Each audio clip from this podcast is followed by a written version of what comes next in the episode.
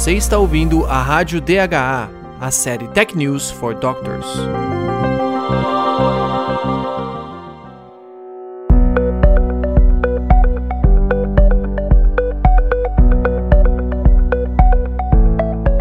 Seja bem-vindo à Rádio DHA.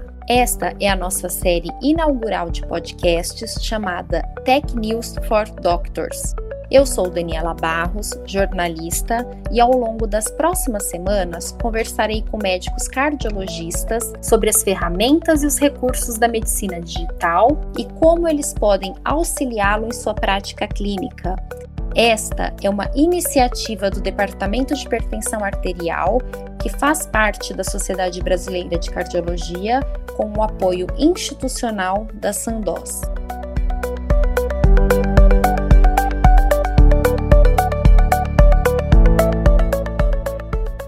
Você acompanha a partir de agora o 12º episódio da série Tech News for Doctors da Rádio DHA eu vou conversar com o Dr. Roberto Dischinger Miranda, diretor científico do DHA e doutor em cardiologia pela Escola Paulista de Medicina da Unifesp, sobre a uberização da medicina, uma prática que vem ganhando bastante espaço e atraindo os pacientes.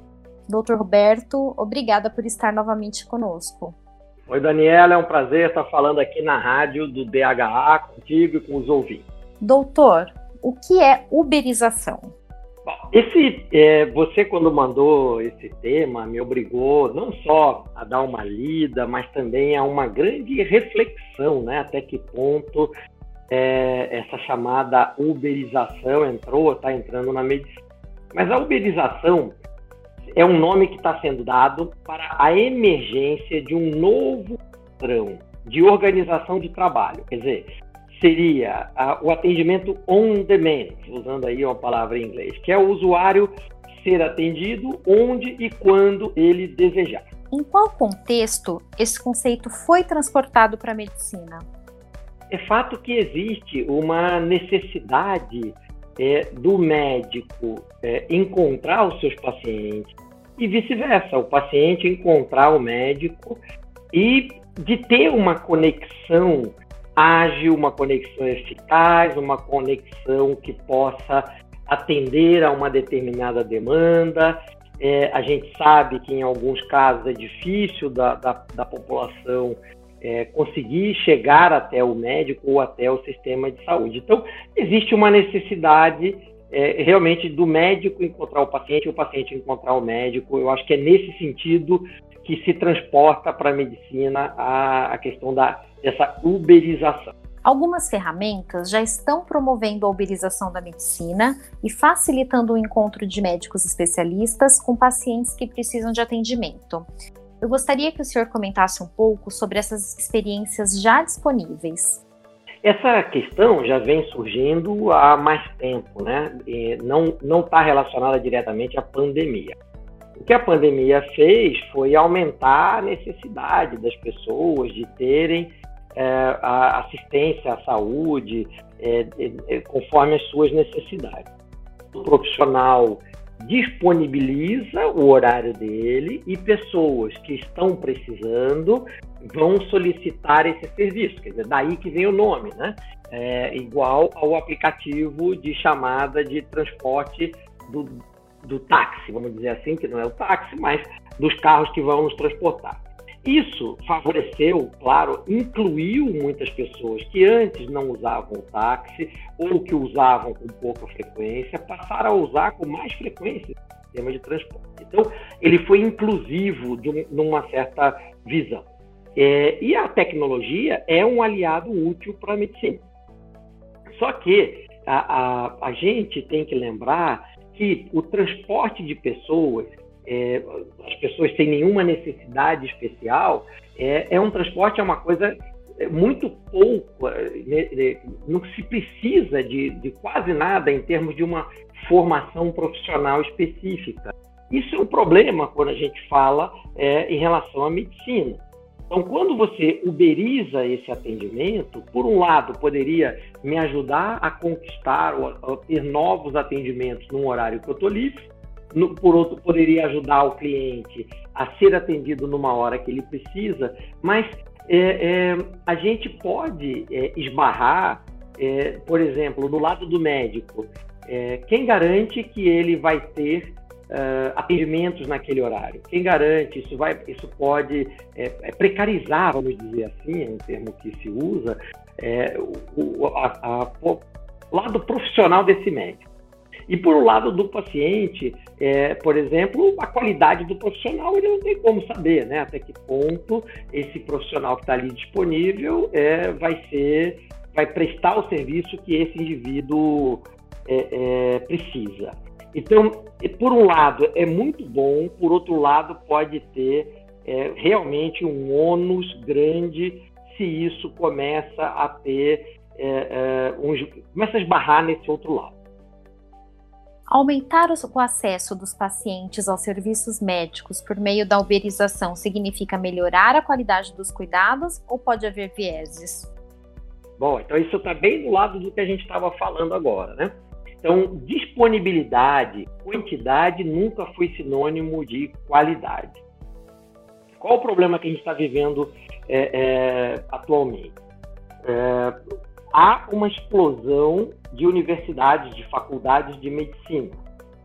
É, e com gradativamente esses profissionais se formando, começando a se formar, e ao longo dos próximos anos e décadas, havendo a formação cada vez maior de profissionais na área médica, é, é inevitável haver uma competição maior no mercado se não houver uma garantia na formação desses profissionais, o que vai acontecer é que as pessoas, os profissionais, vão se sujeitar a trabalhar em condições cada vez piores, com valores menores e correndo o risco da população ser atendida por pessoas não capacitadas.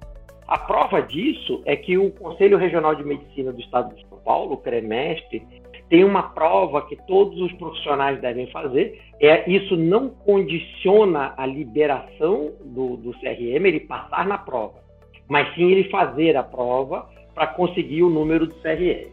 E o, o CREMESP luta para que isso se torne obrigatório, ele passar na prova para conseguir exercer a medicina. E o que a gente observa é que um número muito grande é, de profissionais não são, não passariam na prova, é, que é de conhecimentos gerais, de conhecimentos básicos, de atendimento é, à população, atendimento de pronto-socorro, não a condições muito é, especializadas, vamos dizer assim, que precisaria de um ultra especialista. Então, é, hoje a gente já tem uma carência na formação do e, é, na medida que esse, uma quantidade grande de profissionais estão disponíveis no mercado, a chance de um mau atendimento, a chance de um erro profissional é, aumenta. E o paciente muitas vezes não tem como avaliar esse, a qualidade técnica. Ele vai avaliar muitas vezes coisas que é, não tem a ver com a parte técnica, e sim com a simpatia, é, que, claro, é fundamental a empatia e simpatia, mas o leigo às vezes não tem como julgar a capacidade técnica desse profissional. A evolução tecnológica é uma realidade inevitável. O senhor acredita que a urgência em colocar em prática neste momento possa ser mais por conta de interesses comerciais do que uma necessidade real? Cabe aqui um adendo, né, que o que a gente teve a maior urgência de colocar em prática foi mais a telemedicina. E a telemedicina não é, não tem nada a ver, na minha opinião, com a uberização. Então, a telemedicina ela pode ser exercida pelos profissionais atendendo pacientes que já eram atendidos presencialmente há muitos anos e décadas, só que para facilitar a condição atual da pandemia. Ou, vamos dizer que saindo da pandemia, a gente tem a necessidade, muitas vezes, do atendimento e que é, tem uma dificuldade pelo trânsito, ou porque o, o paciente está viajando, é, porque o médico não teria condição de ir vê-lo em casa ou de ter é, de, do paciente se deslocar até o consultório por qualquer motivo. Então, a telemedicina é, era uma urgência, é inevitável e é uma realidade inevitável. Eu acho que não vai ter como, mesmo pós-pandemia, deixar de ter uma parte da, dos atendimentos sendo realizados por telemedicina. Não dá, a telemedicina não vai conseguir atender tudo, mas a medicina presencial também não tem condição de atender é, é, em todas as situações. Agora, voltando para a uberização, né? É, é, quase impossível separar a, a tecnologia, a, a, necessidade dos pacientes dos interesses comerciais. Eu acho que sempre tem um pouco de cada coisa. Então, existe uma necessidade real do paciente encontrar o médico certo para o seu caso, com uma agenda disponível. Mas, por outro lado, a gente sempre tem que olhar com um certo cuidado, porque os grandes movimentos da humanidade acabam sendo feitos por necessidades também comerciais. Então, esse equilíbrio é fundamental que haja os conselhos eh, médicos e as associações médicas, regendo de forma eh, que isso aconteça, essa, essa, esse atendimento, que esse movimento da tecnologia dentro da assistência ocorra de uma forma que não coloque os pacientes em risco.